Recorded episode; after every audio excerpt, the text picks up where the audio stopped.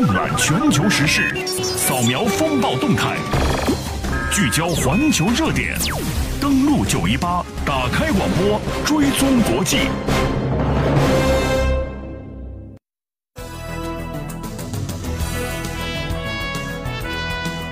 北京时间午间十二点钟，收音机前的各位听友，大家中午好。您现在听到的是郑州人民广播电台文化娱乐广播在午间为各位送去的国际新闻节目。登录九一八，打开广播追踪国际，我是燕子。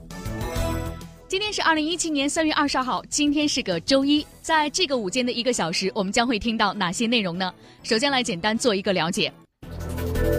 习近平主席会见美国国务卿蒂勒森，谈合作、讲利益、划分歧、说稳定。蒂勒森此次访问向世界发出中美关系未来哪些信号？朝鲜进行新型大功率火箭发射器的地上点火试验。日本右翼学校森友学园地下门、捐款门等多种丑闻持续发酵，受其影响，安倍内阁支持率大幅下跌。二零一七中国发展高层论坛，专家指出关键词稳和转。今日风暴也，对美版相互尊重，还要观其行。登录九一八，九一八，打开广播，追踪国际。打开广播，追踪国际。在刚刚过去的这个周六周日，我们在国际上有哪些重要的实时发生呢？首先，我们通过全球速览来做一个。简单的了解。登录九一八，全全球速览。全球速览，我们接下来的时间来关注。首先来看欧洲方面，法国二零一七总统选举，总共有十一人拿到了法律要求的五百张市长的支持票，有权进入到最后的竞争。其中包括两名女性和九名男性，左右翼人数分布相当，在法兰西第五共和国历届大选中属于较为常见的局面。负责总统选举程序合法性以及宣布结果的宪法委员会主席法比尤斯表示，委员会总共收到了一万四千五百八十六张市长支持票，其中一万四千两百九十六张被正式通过，而投了支持票的市长比例占全部有资格者的百分之三十四。法国大选的候选人要求收集到满五百张市长的支持票，并且公布本人的财产状况。本次总统候选人名单中值得注意的是。不仅有极右翼的势力不可忽视，更有两名女性候选人，极右翼的勒庞和极左翼的阿尔托，与九名男性候选人同台较量。而在下个月的这个时候呢，法国大选的第一轮投票即将举行，法国大选将会迎来非常激烈的时刻。我们在周六的特别节目《欧洲大选》继续为您关注。再把目光投向英国，当地时间十九号，苏格兰政府的首席大臣、执政党苏格兰民族党领袖尼古拉斯特金表示，他担心英国首相特蕾莎梅不能够在与欧盟就脱欧问题进行谈判中达成有利的协议。他说，苏格兰保留留在欧盟大家庭中的权利。不过，斯特金的这个说法遭到了苏格兰保守党的驳斥。保守党领导人吕特·戴文森在接受媒体采访时表示。大多数的苏格兰人都不希望举行第二次苏格兰的独立公投。英国首相特蕾莎梅十六号拒绝了苏格兰政府首席大臣斯特金提出的举行第二次独立公投的要求。在二零一四年九月份举行的苏格兰独立公投中，大约百分之五十五的选民不支持苏格兰独立。在去年英国脱欧的公投中，苏格兰的大部分选民都选择留在欧盟。欧洲方面，接下来把目光投向德国。美国总统特朗普十八号在社交媒体上说，德国欠北约一笔钱，美国向德国提供了强有力、非常昂贵的防务，也应该得到支付。而就在十九号，德国的国防部长冯德莱恩进行了反驳，他说，北约没有欠款账户，德国承诺将防务预算提升到占国内生产总值百分之二的水平，但是把这个预算仅同北约联系起来是错误的。德国的防务预算还用于联合国维和行动和打击恐怖主义等项目。冯德莱恩还表示，需要建立一个现代的安全概念，不仅要建立现代的北约，还要建立一个欧洲的防务联盟。他还呼吁，在打击极端组织伊斯兰国的过程中，各国平均分担财政支出。而德国总理默克尔在本月十七号在美国会见美国总统特朗普，就此前曾经多次表示。德国将会在二零二四年实现将该国的防务预算提高到占其国内生产总值百分之二的一个目标。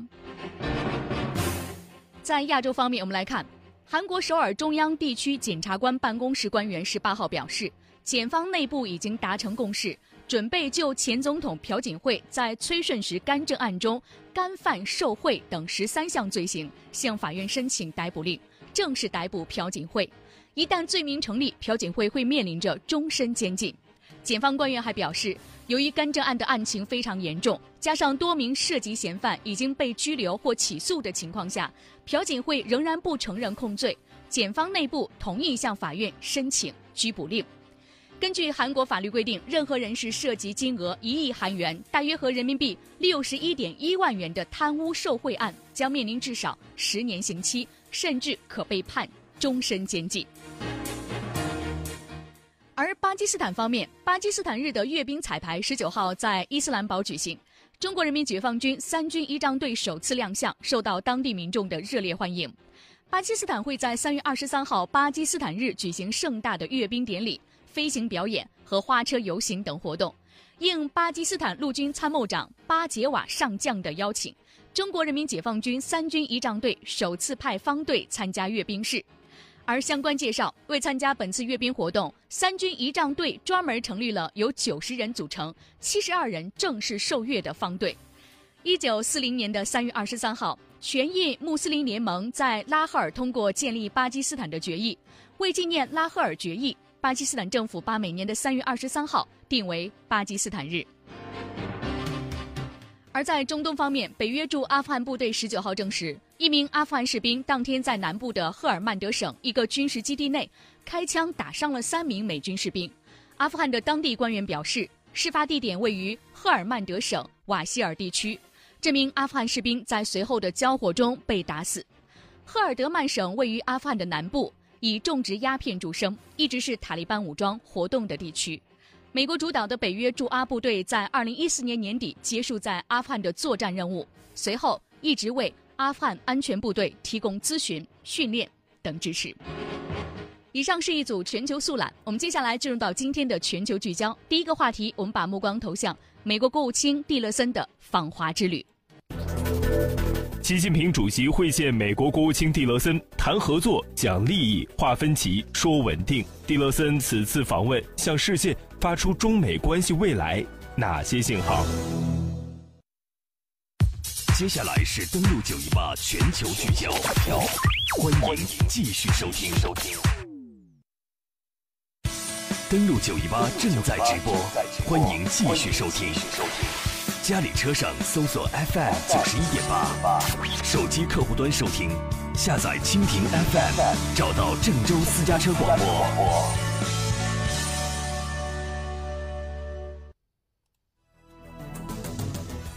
今天是三月二十号，在三月十九号，中国国家主席习近平在人民大会堂会见了美国国务卿蒂勒森，双方一致认为中美两国完全可以成为很好的合作伙伴，合作是中美关系发展的正确方向，期待通过增进沟通和交流来推动中美关系建设性的发展。相关的情况，我们来通过一段录音做一个全面的了解。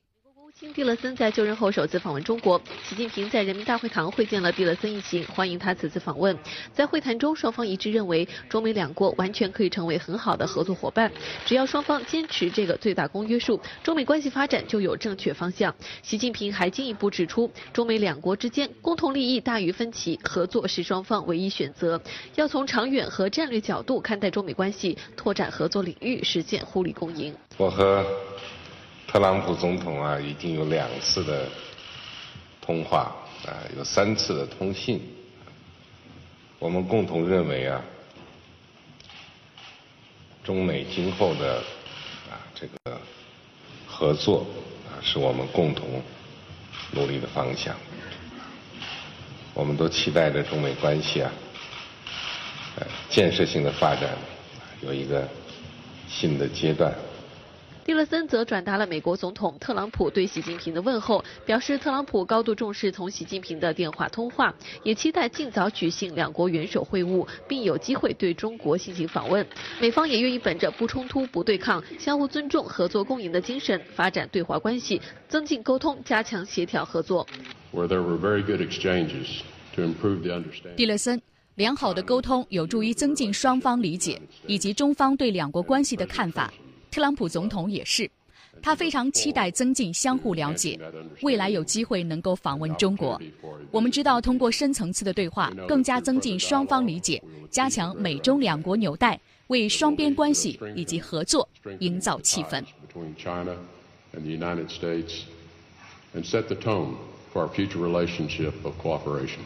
蒂勒森这次访问中国最大的成果，可以说是双方对于中美新型大国关系进行了再确认。而在后续两国元首会晤何时举行，两国各层级的对话何时展开，都值得期待。在特朗普上台之后，外界一直非常关注中美两个大国之间的关系。这次习近平主席在会见蒂勒森时表示。中美两国完全可以成为很好的合作伙伴，只要双方坚持这个最大的公约数，中美关系发展就会有正确的方向。而且，习近平也强调，中美关系对两国、对世界都很重要，双方要本着对历史、对子孙负责的精神，把握好中美关系的发展方向。中美的共同利益远大于分歧，合作是双方唯一的正确选择。那么，习近平主席的这番表态向美国释放了什么信号呢？我们接下来来听点评。中国人民大学国际关系学院副院长金灿荣，我们来听他的观点。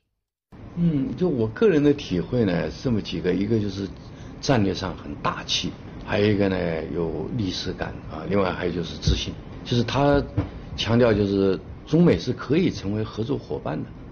这个是一个方向嘛。因为美国到底怎么看中国，他老在那犹豫。有些人是把中国当伙伴的，但是坦率讲，也有一些人是敌对的，是吧？那个，那么习主席，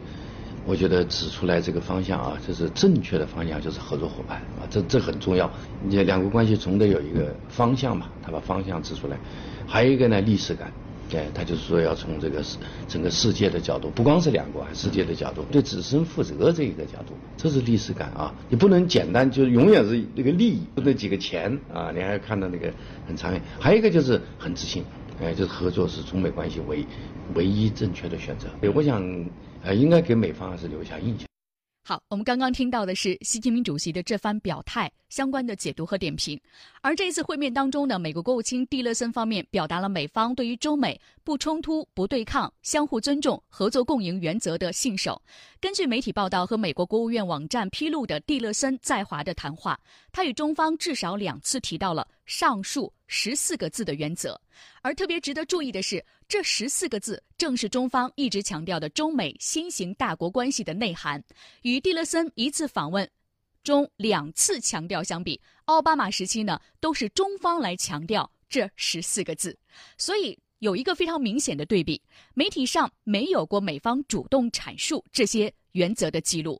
面对这十四个字的表述，“相互尊重”一词更是美国高级别的官员在公共场合当中评论中美关系时首次正式使用的一个词。相互尊重，所以呢，蒂勒森多次提到不对抗、不冲突、相互尊重、合作共赢，这是否就意味着美国接受了中方所提出的中美新型大国关系的说法呢？我们接下来来听几位的点评。首先来听中国国际问题研究院常务副院长阮宗泽先生，他认为中美新型大国关系已经在中美之间形成共识。我觉得这是一个这次访问一个非常引人注目的地方，就是我们注意到狄伦森先生他在跟我们领导人会晤的时候多次强调，而且他说的非常的这个顺口，一看他是烂熟于心了，就是要中美要本着这个不冲突、不对抗、相互尊重、合作共赢的精神来经营未来的这个中美关系。实际上，这个它的内涵啊，就跟习主席。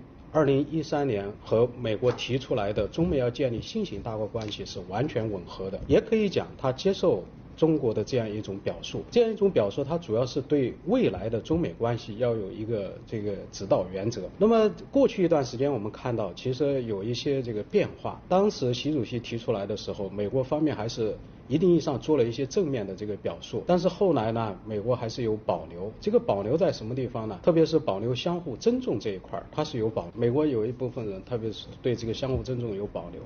这个相互尊重，其实我们要讲相互尊重究竟是尊重什么？其实习主席在跟蒂勒森的讲话当中说的非常清楚，要尊重彼此的核心利益和重大关切。其实这个话是非常有内涵的。那么美国在接受中国的这个新型大国关系的时候呢，有一个美国朋友这样跟我讲吧，他说这个新型大国关系非常好，不冲突不对抗，像我这种合作关系。但问题是我现在不能接受，为什么？我问他，他说是因为你中国提的。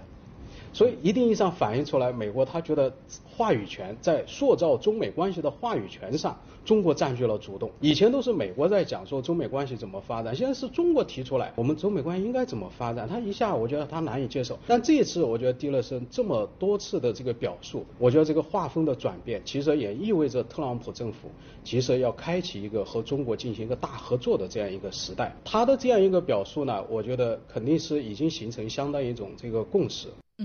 中国国际问题研究院的常副院长阮宗泽先生表示呢，中美之间的新型大国关系呢，在中国提出了有几年之后，已经在中美之间形成共识。但是我们看到呢，是在特朗普的时代，他的国务卿呢，首先在一次会面当中两次谈到了这十四个字。所以，美国问题专家滕建群先生表示，这代表了特朗普政府未来对华政策的重大调整。我们来听他的分析。呃，首先来看迪勒森这番表态呢，应该是美国政府深思熟虑的结果，因为我们都知道，呃，特朗普政府呢现在对华政策正在形成过程当中，那么他怎么样向中国表态，以及采取什么样一个政策呢？这个确实是中方十分关注的问题。那么从国务卿，也就是从他的外交掌门人口中说出这话呢，我就代表了特朗普政府未来在跟中国打交道方面的一个重大的调整。那么这个调整呢，就是说，呃，这美国会呃在相关领域呢，呃尊重中国的关切，尊重中国的利益。但是呢，这并不代表着呃他完全接受了呃我们新大关系当中的一条核心的内容，就是相互尊重。双方呢可能还有一定的呃分歧，但是美国呢，呃至少在特朗普政府期间呢，我想他会尊重或者是以务实的态度来呃对待中国，来这个。呃，处理双方之间的这种竞争与合作问题。嗯，我们再来听一位分析，时事评论员尹乃晶女士，她表示说，从蒂勒森务实的谈话当中，可以让外界全新的衡量特朗普政府对外的运作。蒂勒森呢，他在日本、韩国到中国来啊，这三场的不同的这个重要的一个访问，他在日本和韩国的这个谈话呢啊。呃，不管是姿态用词上面呢，都是比较强硬的啊。但是呢，他在这个中国呢，他的谈话啊，非常的务实。跟这个习近平会晤，跟这个杨洁篪国务委员，还有这个王毅外长会晤的时候呢，特别强调了中美两大国的关系要这个呃合作，然后不冲突、不对抗，相互尊重、合作共赢。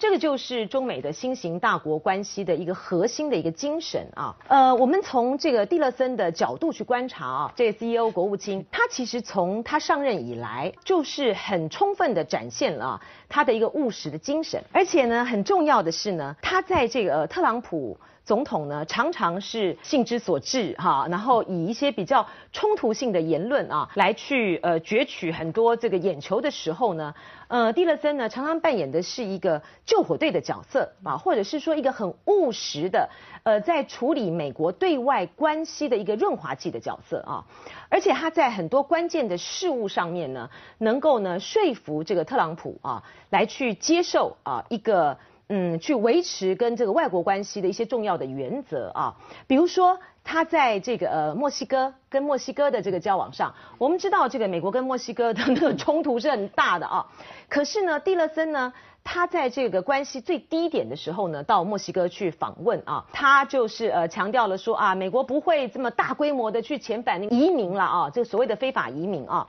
当然在很多很关键的问题上面，不可能透过一次或是两次的谈话啊，或两次的接触呢去解决，可是呢，呃。要我们要用一种嗯不同于过去啊，再去衡量呃华府的权力运作的一个角度呢，去来思考现在一个全新的特朗普政府它的对外的一个运作。嗯，我们看到这是美国国务卿蒂勒森十九号结束对中国的访问。当天的中国国家主席习近平在人民大会堂与蒂勒蒂勒森举行了会面。蒂勒森在会见习近平主席时表示，美方愿意本着不冲突、不对抗、相互尊重、合作共赢的十四个字的精神发展对华的关系。而此前一天呢，他在会见中国外交部长王毅的时候，也做了类似的表态。而我们看到呢，不冲突、不对抗、相互尊重、合作共赢，这正是习近平主席提出的新型大国关系的内涵。而蒂勒森此次访华这一番表态呢，令外界是眼前一亮。复旦大学国际问题研究院常务副院长吴新博教授表示，美方了解不冲突、不对抗、相互尊重、互利共赢是中国处理中美关系的原则。此次蒂勒森做出这样一个正面的表态，是在呼应中国所提出的新型大国关系的原则，向中国展现出一种积极的姿态。而我们看到呢，在这一次的会谈当中是备受外界的关注。但是呢，特朗普对待中国的态度其实是经历了一个曲折的变化。到现在呢，他开始接受习近平主席提出的新型大国关系的十四个字的精神。那么，对于未来中美关系的发展，又会带来一个什么样的影响呢？我们接下来进一段广告，在广告之后，我们继续来关注和了解。登录九一八正在直播，欢迎继续收听。家里车上搜索 FM 九十一点八，手机客户端收听，下载蜻蜓 FM，找到郑州私家车广播。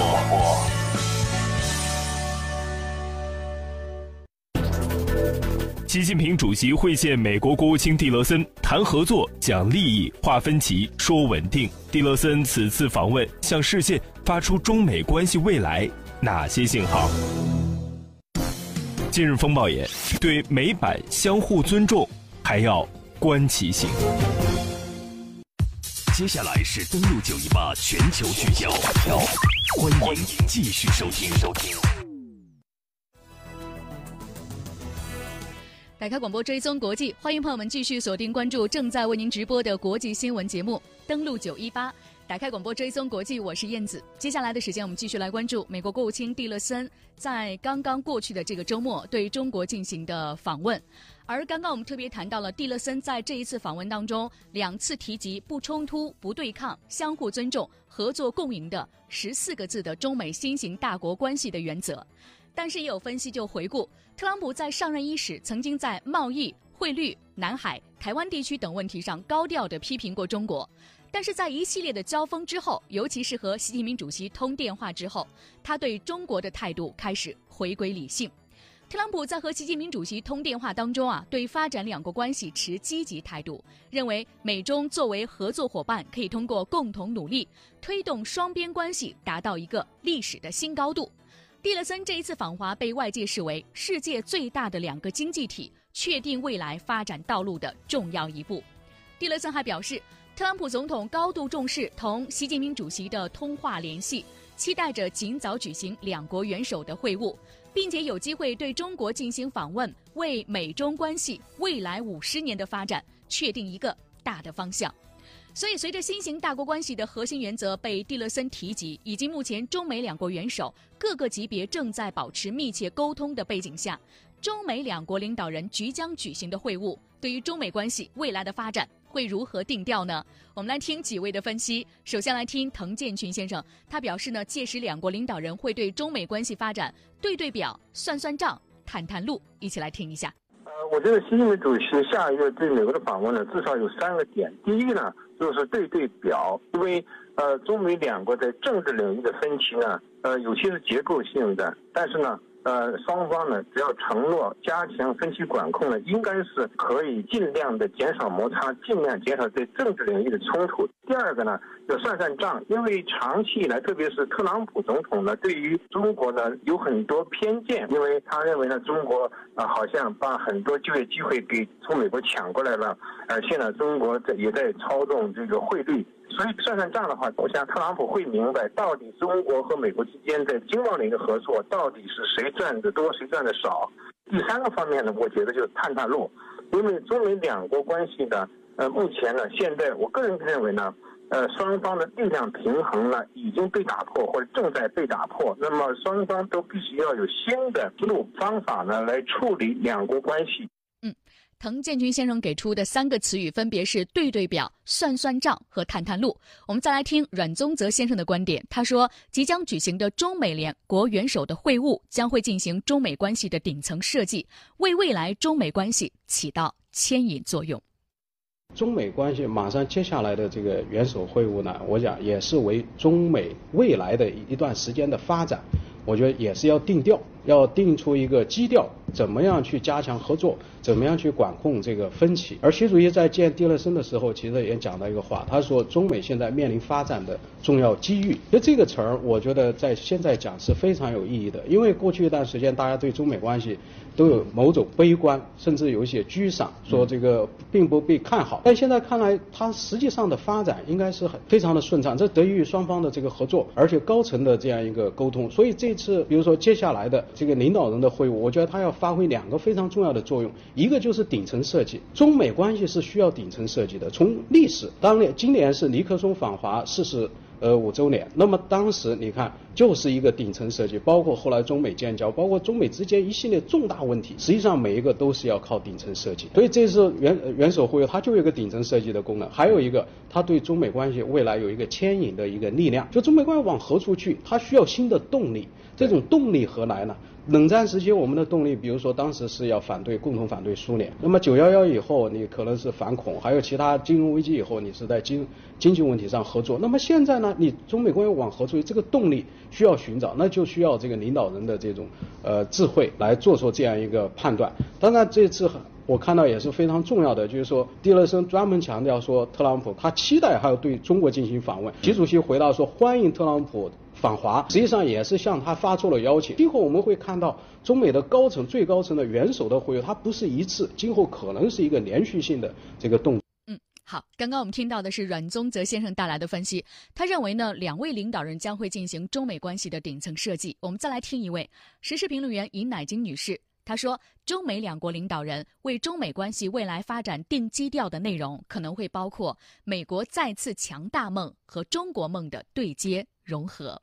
习近平在谈话的时候呢，也特别强调中美两国的关系呢要在新起点上面健康发展。而特朗普在二月十号的时候和习近平通电话的时候，也希望呢能够推动中美两国的双边关系达到历史的一个新高点。也就是说，虽然中美两国目前当然还存在着很多的重大的问题、议题和挑战，都需要去面对，但与其纠结于过去，或者是扩大甚至于夸大彼此之间的分歧，更应该关注的是注重实效的特朗普，他的要让美国再度伟大的美国梦如何和中国梦对接融合，以及未来发展的方向。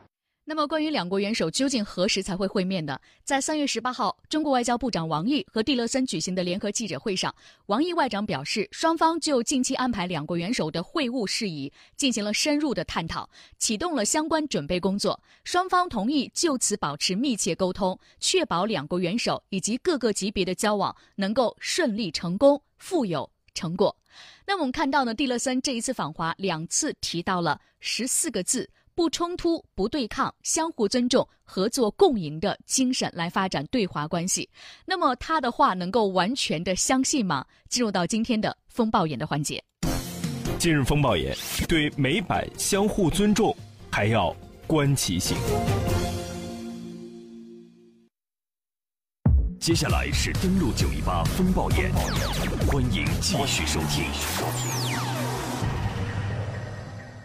风暴眼的环节，我们接下来来有请甜甜。甜甜，中午好，燕子好，听众朋友大家好。盘古智库高级研究员安刚呢发表文章称，美国国务卿蒂勒森在访华期间公开表示了美方愿同中方共同努力构建不对抗、不冲突、相互尊重、合作共赢的积极的中美关系。这是美国高级别的官员第一次在公开的场合评论中美关系时正式使用“相互尊重”一词。在奥巴马时代，尽管双方在内部都有敞开讨论，但是美方的领导人和官员呢，在公开的场合就是不情愿的使用相互尊重。他们担心这样顺着中方呢，呃，会给人留下美国愿意接受中国与其平起平坐的印象，引起亚太盟友的担心，削弱美国亚太战略的权威。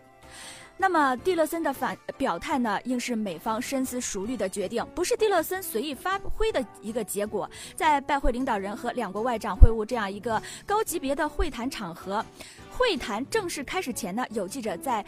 摄像录音的头一到五分钟呢，是会谈双方高度重视、充分抓住对外释放关键信息的黄金时段。摆什么样的动作，说什么样的话，乃至用什么样的语速，何处用什么样的声调，往往呢是事先盘算好的。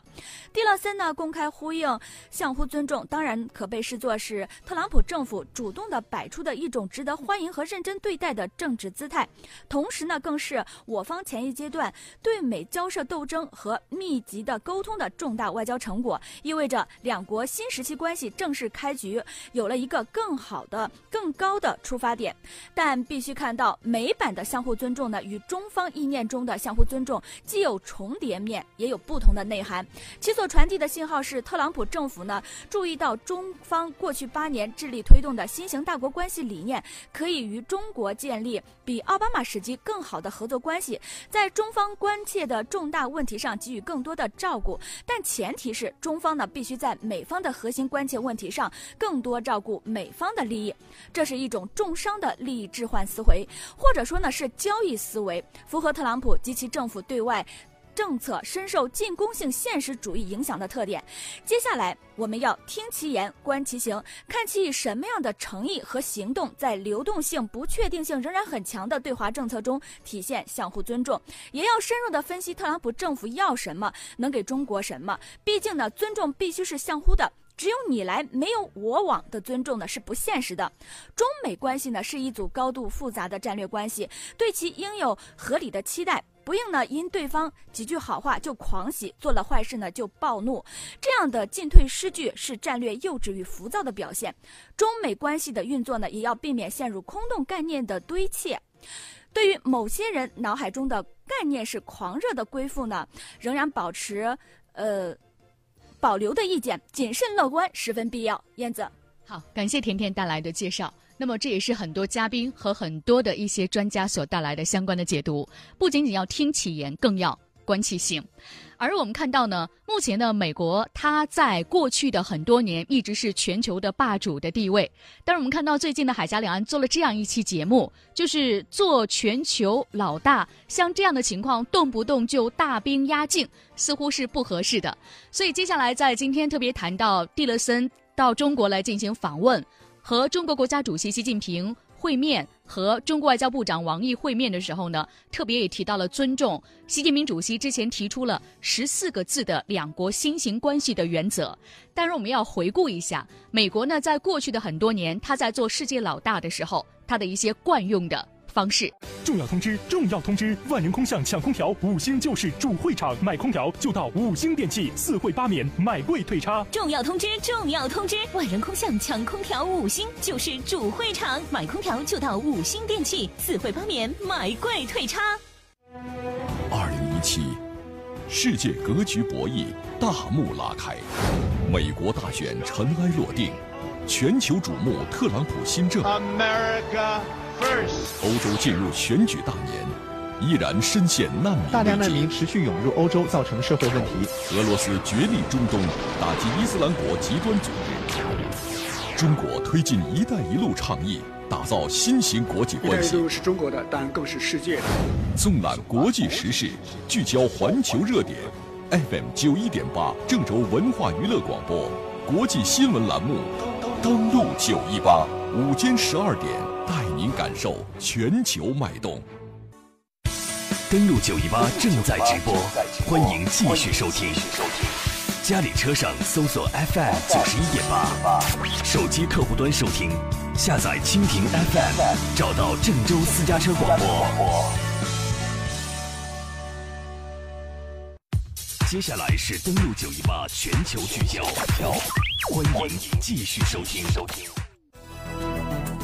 打开广播追踪国际，欢迎各位继续回来。您现在听到的是郑州人民广播电台文化娱乐广播在午间为各位送去的国际新闻节目。登录九一八，接下来的时间我们继续来关注一下，在蒂勒森访华之后，我们刚刚特别听到了几位嘉宾呢，对于他这一次访华透露出来的信号所带来的分析。而接下来的时间，大家特别关注到的是中国国家主席习近平什么时候会和美国总统？特朗普举行会面呢，我们将会静待最新的消息。可是接下来的时间，我们要回顾一下，在过去的很多年，美国是如何当世界老大的。刚刚我们在甜甜的连线当中也特别关注到了，对于美版的相互尊重，最重要的接下来是要观其行。的确，中美关系向好的发展的同时，不能够忽视中美关系发展过程当中存在的分歧。比如说，当下朝鲜半岛局势日趋紧张，中美外长也表示将会共同应对朝核问题。而评论认为，中美可以合作发挥作用，为朝鲜半岛局势降温凝聚共识。王毅外长也向美方阐述了中国对朝鲜半岛核问题的基本态度，要求美国跟中国合作相向而行。但是与此呼应的是，美国国务院十四号也明确表示，奥巴马时期的重返亚太战略。正式的所谓死亡，本届政府不会再使用这个说法。有分析就认为，美国所谓的重返亚太战略正式死亡之后，本质上不是说特朗普要调整遏制中国的战略，恰恰相反，很可能是特朗普政府认为之前的所谓的再平衡的战略太柔软了，要采取的是更加严厉的遏制战略。换句话说，不是遏制中国的力度降低了，而是要加大遏制中国的力度。而特朗普政府所谓的重返亚太战略的正式死亡，本质上是否定前任奥巴马的战略错误，来证明自己的战略是正确的。所以，所有认为美国所谓的重返亚太战略死亡是对遏制中国态度的软化的研判，都是错误的。美国不会放弃遏制中国的战略，不但不会放弃，还会加大力度。为什么呢？可以看到，目前在整个亚太地区，美韩的耀英、关键决心两场联合军演正在上演。有分析认为，联合军演除了针对朝鲜之外，还有项庄舞剑、意在沛公的意味在里面，威慑中国也是美韩联合军演潜在的目的。所以，美国借军演之际，灰鹰无人机、朱姆沃尔特战舰等大量的先进的武器和兵力，通通都出现在了东亚地区。在这样的情况下，我们应该如何看待美国的军事行动呢？我们来听央视带来的评论：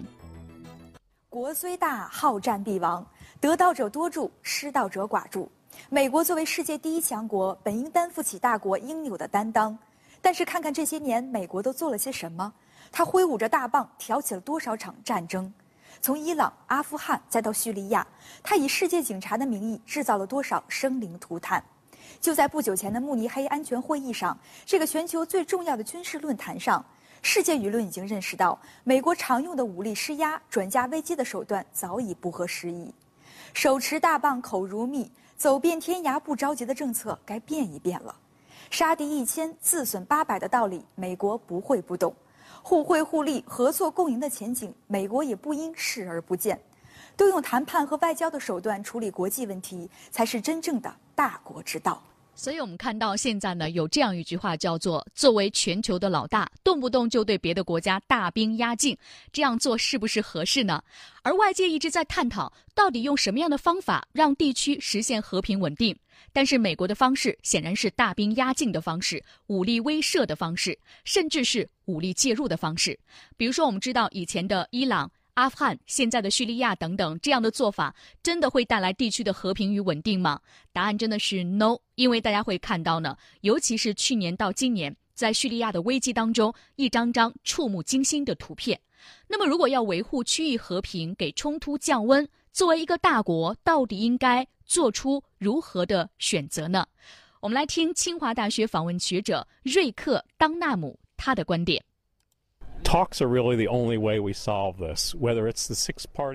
当纳姆说，会谈是解决问题的唯一途径。无论是六方会谈，还是美方直接与朝方进行会谈，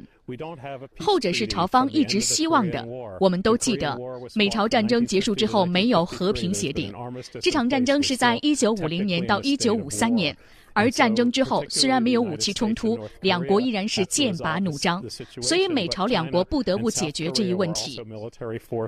但是在朝鲜战争中，中韩都是不可忽视的军事力量，因此会谈至少需要这四国的参与。这是比较恰当的一种方式。我认为最乐观的局面是美国国务卿蒂勒森和中国的官方在本周末在北京进行单独会谈。他们可能会讨论如何用外交手段推动中美关系的发展。当然，外交谈判要比军事威胁更加有效。但我认为美国政府目前。会先采用军事威胁促压外交谈判的方式来进行。所以，我们刚刚特别听到的是来自一位学者他的观点。而有关朝核问题的六方会谈，我们看到最新的消息是，韩国外交部官员在今天透露，朝核问题六方会谈美方的团长、美国国务院对朝政策特别代表约瑟夫一与当天晚上的晚些时候将会抵达韩国进行访问，同时呢，同韩方商讨对朝制裁和施压的。具体方案，所以呢，双方还将会商讨对朝鲜进行核试验或洲际弹道导弹时，美韩的应对措施。所以我们看到，美国目前没有提出重返六方会谈的这样的建议。那么我们看到，在以往的过程当中，作为全球的大国，美方一直以来采用的方式都是大兵压境的方式。那么维护一个地区的和平与稳定，美国的大国担当应该做些什么呢？我们来听一位的点评，时事评论员王。秉忠先生他说：“美国的大国担当就是不要惹事。”呃，我很不客气的来说啊，其实我们讨论到这儿为止啊，我觉得整个前提就不对。就说我们的前提说，美国作为一个负责任的大国，它应该怎么来处理这些呃地区的争端？问题是，美国负过责任吗？它是个负责任的大国吗？我必须提出这样的一个质疑。为什么呢？我们看二战以来，美国它这个呃号称领导了联合国，呃又这个创立了这个布列颠啊布列顿森林体系。结果你看这个联合国安理会的决议，美国根本自己都不甩的，不然怎么会有伊拉克战争呢？布列顿森林体系从七零年代美国就已经宣布，他把他的美元和黄金脱钩了，所以到今天为止不断的乱印钞票，然后美其名说是叫做量化宽松，实际上就是把全世世界搞一团乱，然后用美元来掌控他对世界金融体系的掌握。所以美国什么时候负过责啊？我们看从阿富汗战争到伊拉克战争这个当中，这个到今天的这个叙利亚战争，什么时候美国用大兵压境的方式解决过地区的和平稳定问题？我们看到这些地区的战争当中，美国最喜欢搞的颜色革命，把当地原本既有的合法政府推翻，然后自己去扶持革命军政府，把当地搞得一团乱。我们再来看台湾问题，美国既然已经信守一中政策，一个中国，那么台湾问题应该是中国人自己去好好的和平解决。可是美国呢，时不时有意就在当中做引武者，然后给台独分子一种觉得可以借用的、可以撑腰的一种假象、一种错误的幻想，最后又造成台海的问题。今天蔡英文也越来越毒啊。所以我们看到，从南海到朝鲜，到这个台湾，再到最后钓鱼岛问题，哪一个不是美国自己惹出来的事儿啊？所以在这里必须要奉劝美国政府，真正美国人能够为世界所做的最大的一件事，就是美国不要惹事儿，就是回归到特朗普自己就职演说所讲的，美国管好自己的部队，管好自己的内部经济建设，这就是对我们全世界来说最大的一件喜事。登录九一八，打开广播，追踪国际。接下来是登录九一八全球聚焦，欢迎继续收听。全球聚焦，我们刚刚特别关注到了美国国务卿蒂勒森在刚刚过去的这个周末对中国进行的国事访问。另外，也听到了几位嘉宾对于蒂勒森这一次表态所带来的点评。而在最后的时候呢，我们也关特别关注到，美国在过去的很多年，他一直当世界老大，但是呢，一直采用的都是大兵压境的这种方式。所以在这样的情况下呢，都引起了很多一些国家对他的不满。比如说，在美韩两场联合军演正在举行的同时，朝鲜方面也不甘示弱。韩国海军十九号表示，从当天起，在朝鲜半岛东西南部三个方向的海域，与美国的卡尔文森号航母举行联合演练，并且启动联合海上战斗团的演习。作为韩美联合军演要鹰的一环，演习呢会持续到二十五号。在这次演习当中，除了美国的卡尔文森号核动力航母和韩国的七千六百吨级的宙斯盾驱逐舰，还有六十多艘水面舰艇以及潜艇、海上巡逻机、海上作战直升机等等进行参演。在如此的情况下，同一天，十九号，朝鲜进行了新型的大功率火箭发动机的地上点火试验，而朝鲜最高领导人金正恩表示，对试验结果表示非常的满意。我们来听一下。朝中社报道称，朝鲜最高领导人金正恩十八号凌晨前往西海卫星发射场了解发动机的技术性能和地上点火实验的准备情况，之后下达了进行点火试验的命令。报道说，新开发的大功率发动机由朝鲜国家科学院研制，比以往的发动机推力更大，是首次进行地上点火试验。此次试验的目的是验证燃烧室的推力性能、涡轮泵的运转精确性、控制系统的安全性和可靠性等大功率发动机的全部技术指标。经过试验，各项指标都达到预定标准。金正恩称，此次试验取得了成功，对于朝鲜的宇宙开发具有重大意义。而我们看到呢，美国总统特朗普在刚刚过去的十九号，他在周末位于佛罗里达州的私人度假村停留期间，进行了有关讨论朝鲜导弹问题的会议。特朗普向记者是这样表示的：“他说，金正恩的行为极其恶劣。”而特朗普十七号曾经发表推文表示，朝鲜现在的表现非常的差劲，他们所谓的玩弄了美国很多年。当天在韩国访问的美国国务卿蒂勒森也曾经在韩美的外交长官会晤共同记者会上表示，不排除对朝鲜发动军事行动的强硬的表态。所以这一次呢，蒂勒森访问日本、韩国和美国三个国家，他在。到中国之前，大家都说他到日本和韩国，其中非常重要的一点是要讨论一下接下来美国对朝鲜的政策的转变，可能会有新的政策的出台。但是到中国之后呢，我们发现呢，中美两国领导人的会晤成为了全球各界关注的焦点所在。所以，到底美国方面会出台一个什么样的对朝鲜的政策呢？我们需要继续进行拭目以待。这里是正在为您直播的国际新闻节目，登录九一八，欢迎朋友们继续锁定和关注。而接下来的时间呢，我们来关注一下在北京闭幕的中国发展高层论坛的相关情况。二零一七中国发展高层论坛，专家指出关键词稳和转。接下来是登录九一八全球聚焦，欢迎继续收听收听。由国务院发展研究中心主办的中国发展高层论坛二零一七年年会在北京举行。本届论坛以“中国与世界：经济转型与结构改革”为主题，围绕深化供给侧结构性改革、经济全球化、防范和化解系统性的金融风险等议题进行了探讨和关键。而在会议上，不少专家都特别提到了两个关键词，那就是“转”和“稳”。国家发展改革委员会主任何立峰解释了中国经济现在面临的问题，并且提出要深化改革的办法来进行解决。我们来听一下：一个是实体经济结构性的供需失衡，供给体系产能虽然十分强大，但是大多数难以满足多样化的消费需求；二是金融和实体经济的失衡，存在着资金脱失向虚的现象；三是房地产和实体经济的失衡。有大量资金涌入房地产市场，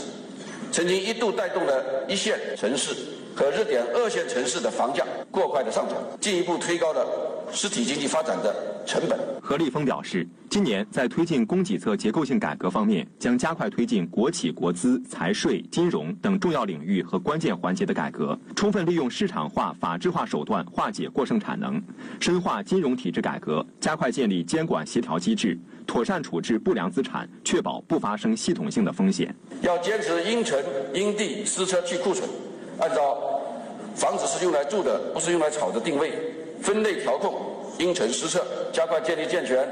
促进房地产市场平稳健康发展的长效机制，控制信贷资金过度流向房地产业。而中国经济的发展呢，也受到了全世界的关注。那么，与会的人员的眼中，中国经济的发展到底会是怎么样的呢？国务院发展研究中心原副主任刘世锦他说：“呃，还有他的继任者王一鸣，也就是国务院发展研究中心的副主任，这两位在接受采访的时候，当记者给他们抛出两个截然不同的问题，这两个问题分别是：经济是否触底看什么？改革最希望看到什么？他们都不约而同地回答了一个字，叫。”转，我们来听一下。我们过去呢，可能更多的是依靠手工业，依靠投资；今后的话是要更多的依靠消费，啊，依靠服务业的发展。就是我们中国要巩固我们现在已经出现的一些呃转好的一些苗头，要使得经济能够进入一个呃我们说 L 型的下半程。曾经担任国际货币基金组织的副总裁的朱明先生认为，中国经济的关键词是稳。而清华大学国家金融研究院的院长朱明，我们来听听他的阐述。我们看到结构调整呢开始产生效应，我完全可以告诉我的朋友大家的，中国经济增长今年六点五应该是没有问题，而且是很稳健的一个增长。而我们看到与会的哥伦比亚大学教授、诺贝尔经济学奖得主斯蒂格利茨的作品《经济学》是被全球誉为最经典的经济学的教材之一。他对中国的经济非常看好，他说：“中国的经济充满了活力。”斯蒂格利茨，活力，它意味着活力，令人振奋，强劲有力。最重要的是充满活力以及令人振奋的。我对中国经济非常的有信心。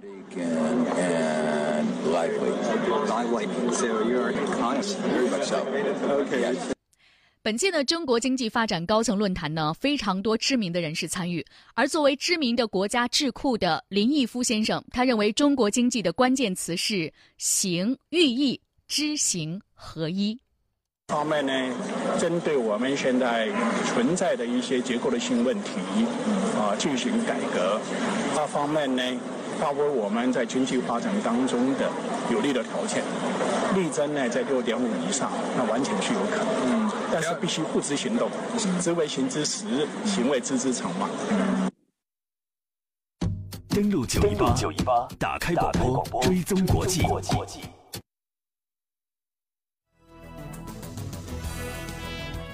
打开广播追踪国际，我们刚刚特别关注到的是，二零一七中国发展高层论坛在北京落下帷幕。每年都会有一届，而今年与会的专家学者嘉宾都提到了，无论是中国经济还是世界经济，都面临着转和稳的两个局面。在今天的节目，我们的所有的直播内容已经全部和大家分享完毕了。明天中午的节目当中，我们会特别关注一下最近围绕着安倍晋三的有一个丑闻是发酵的越来越大了。而目前的安倍晋三已经是启程访问欧洲，准备将朝鲜问题还有南海问题列在 G7 的峰会的主题当中。与此同时呢，日俄之间二加二的会谈已经是正式开始，他们将会在有争议的岛屿上来商讨经济合作的议题。在明天中午的节目当中，我们将会就此话题进行深度的解读。今天的节目和各位说再见，感谢朋友们的收听和关注，明天我们不见不散。